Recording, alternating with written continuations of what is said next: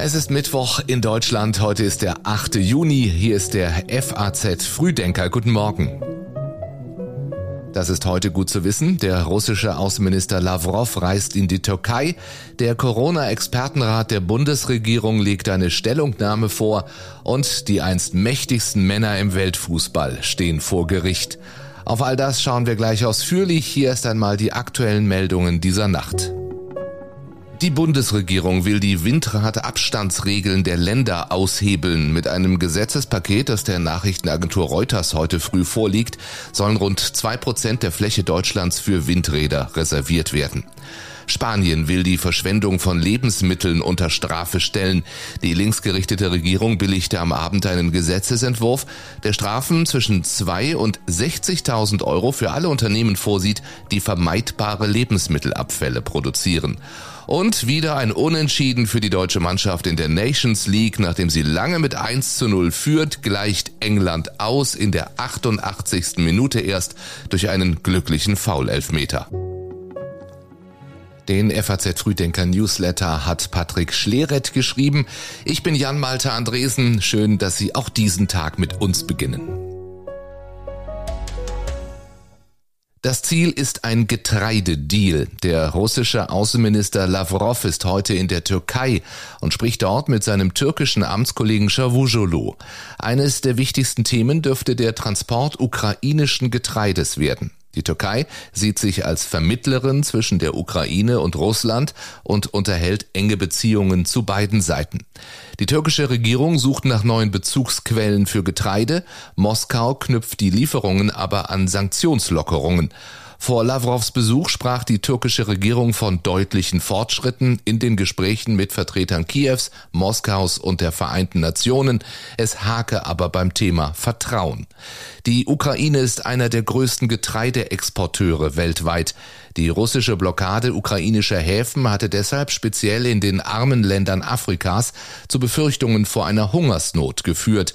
Das sagte auch Kanzler Olaf Scholz vor wenigen Wochen. Neben den schrecklichen Folgen, die dieser Krieg in der Ukraine und für die Ukraine bedeutet, droht nun auch noch die Gefahr einer schweren Ernährungskrise, besonders im globalen Süden.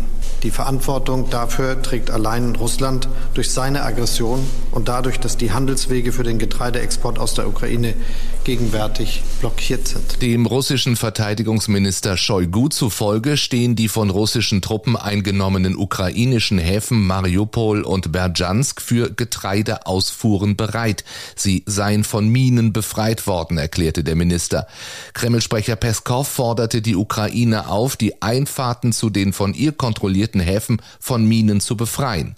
Um die Ernährungssicherheit geht es heute auch bei einer Online-Konferenz in Rom unter der Führung Italiens, zu der sich die zuständigen Minister aus 24 Ländern zuschalten. Und nochmal, Kanzler Scholz. Als Verbündete in der NATO fühlen wir uns einander verpflichtet und wir werden im Falle eines Angriffs jeden Zentimeter des NATO-Territoriums verteidigen. Das also ist Olaf Scholz Versprechen im Baltikum. Beim Besuch des Bundeskanzlers in Litauen ging es wieder einmal um die deutsche Zögerlichkeit in Sachen Waffenlieferungen an die Ukraine, weswegen sich Olaf Scholz einmal mehr genötigt sah, die deutsche Haltung zu verteidigen. Und wir werden die Ukraine weiter mit Waffenlieferungen unterstützen. Deutschland tut das intensiv wie kaum ein anderer und wird seine Unterstützung auch in, den nächsten, in der nächsten Zeit fortsetzen, solange wie das notwendig ist. Mit Blick auf angebliche Überlegungen Spaniens, deutsche Leopard 2 Panzer in die Ukraine zu liefern, sagte Scholz, ein solcher Antrag liege nicht vor. Dazu muss man wissen, wie bei solchen Rüstungsgeschäften üblich, hat sich Deutschland einen Vorbehalt für die Weitergabe an Dritte gesichert. Bedeutet, die Bundesregierung muss nun erst zustimmen. Und während der amtierende Kanzler in Litauen weilte, äußerte sich die frühere Kanzlerin Angela Merkel zum ersten Mal ausführlich seit dem Ende ihrer Amtszeit. Der russische Einmarsch sei ein objektiver Bruch aller völkerrechtlichen Regelungen, sagte sie im Gespräch mit Spiegelautor Alexander Osang in Berlin. Dieser Überfall auf die Ukraine, wie er am 24. Februar stattgefunden hat, findet keinerlei Rechtfertigung. Das ist ein brutaler, das Völkerrecht missachtender Überfall, für den es keine Entschuldigung gibt. Sie sehe darin eine große Tragik und frage sich, ob dies hätte verhindert werden können. Sie habe aber nie die Einschätzung des russischen Präsidenten Putin geteilt, dass Russland durch den Westen permanent gedemütigt wurde. Es ist nicht gelungen, ähm, in all diesen Jahren sozusagen den Kalten Krieg wirklich zu beenden, wenn man es mal heute hart auf hart sieht, sondern es ist immer äh, bei all unserem Glück und bei dem Glück der europäischen Einigung und der vielen Länder, die aus Osteuropa und Mitteleuropa dazukommen können, ist immer dieser Punkt Russland geblieben. Und ähm, ich teile nicht die Meinung äh, von Herrn Putin, um das ganz klar zu sagen. Aber es ist eben auch nicht gelungen, eine Sicherheitsarchitektur zu schaffen, die dieses hier hätte verhindern können. Merkel verwies darauf, dass Putin ihr schon vor 15 Jahren bei ihrem Besuch in Sotschi gesagt habe, der Zerfall der Sowjetunion sei für ihn die schlimmste Sache des 20. Jahrhunderts. Wie bereiten wir uns auf den Corona-Herbst vor? Die Infektionszahlen steigen schon jetzt wieder. Das Robert Koch Institut gab den R-Wert für Ende Mai mit 1,22 an. Aktuellere Zahlen liegen nicht vor. Liegt der Wert über eins, steckt ein Infizierter rechnerisch wieder mehr als eine andere Person an. Heute legt der Corona-Expertenrat der Bundesregierung seine Stellungnahme vor. Bund und Länder hatten schon Anfang des Monats frühzeitige Vorkehrungen für eine wohl wieder kritischere Corona-Lage im Herbst angekündigt. Und Bundesgesundheitsminister Lauterbach sagte im Bundestag, wir dürfen nicht erneut unvorbereitet wie im letzten Herbst in die Krise gehen. Wir müssen gut vorbereitet sein. Wir können es uns nicht leisten. Ein weiterer unvorbereiteter Herbst wäre nicht vertretbar. Zuletzt stritten sich Grüne und FDP aber über das weitere Vorgehen. Mit Sorge schauen manche Gesundheitspolitiker auf die Ausbreitung der neuen Omikron-Variante BA5. In Portugal treibt die ansteckendere Variante die Infektionszahlen derzeit in die Höhe. Die Forderungen nach einer Rückkehr zur Maskenpflicht werden lauter. Auch in Deutschland verdoppelt sich der Anteil von BA5 wöchentlich, allerdings laut RKI derzeit noch auf niedrigem Niveau. Zuletzt war die neue Variante Variante für 5,2 Prozent der Neuinfektionen verantwortlich. Die einst mächtigsten Männer des Weltfußballs stehen von heute an vor Gericht. Josef S. Blatter, ehemaliger FIFA-Präsident, und Michel Platini, ehemaliger UEFA-Präsident. Es geht um Betrug, Urkundenfälschung und Veruntreuung. Konkret um zwei Millionen Schweizer Franken, die 2011 von der FIFA an den damaligen UEFA-Boss Platini überwiesen wurden. Der galt eigentlich als designierter Nachfolger von Blatter an der FIFA-Spitze.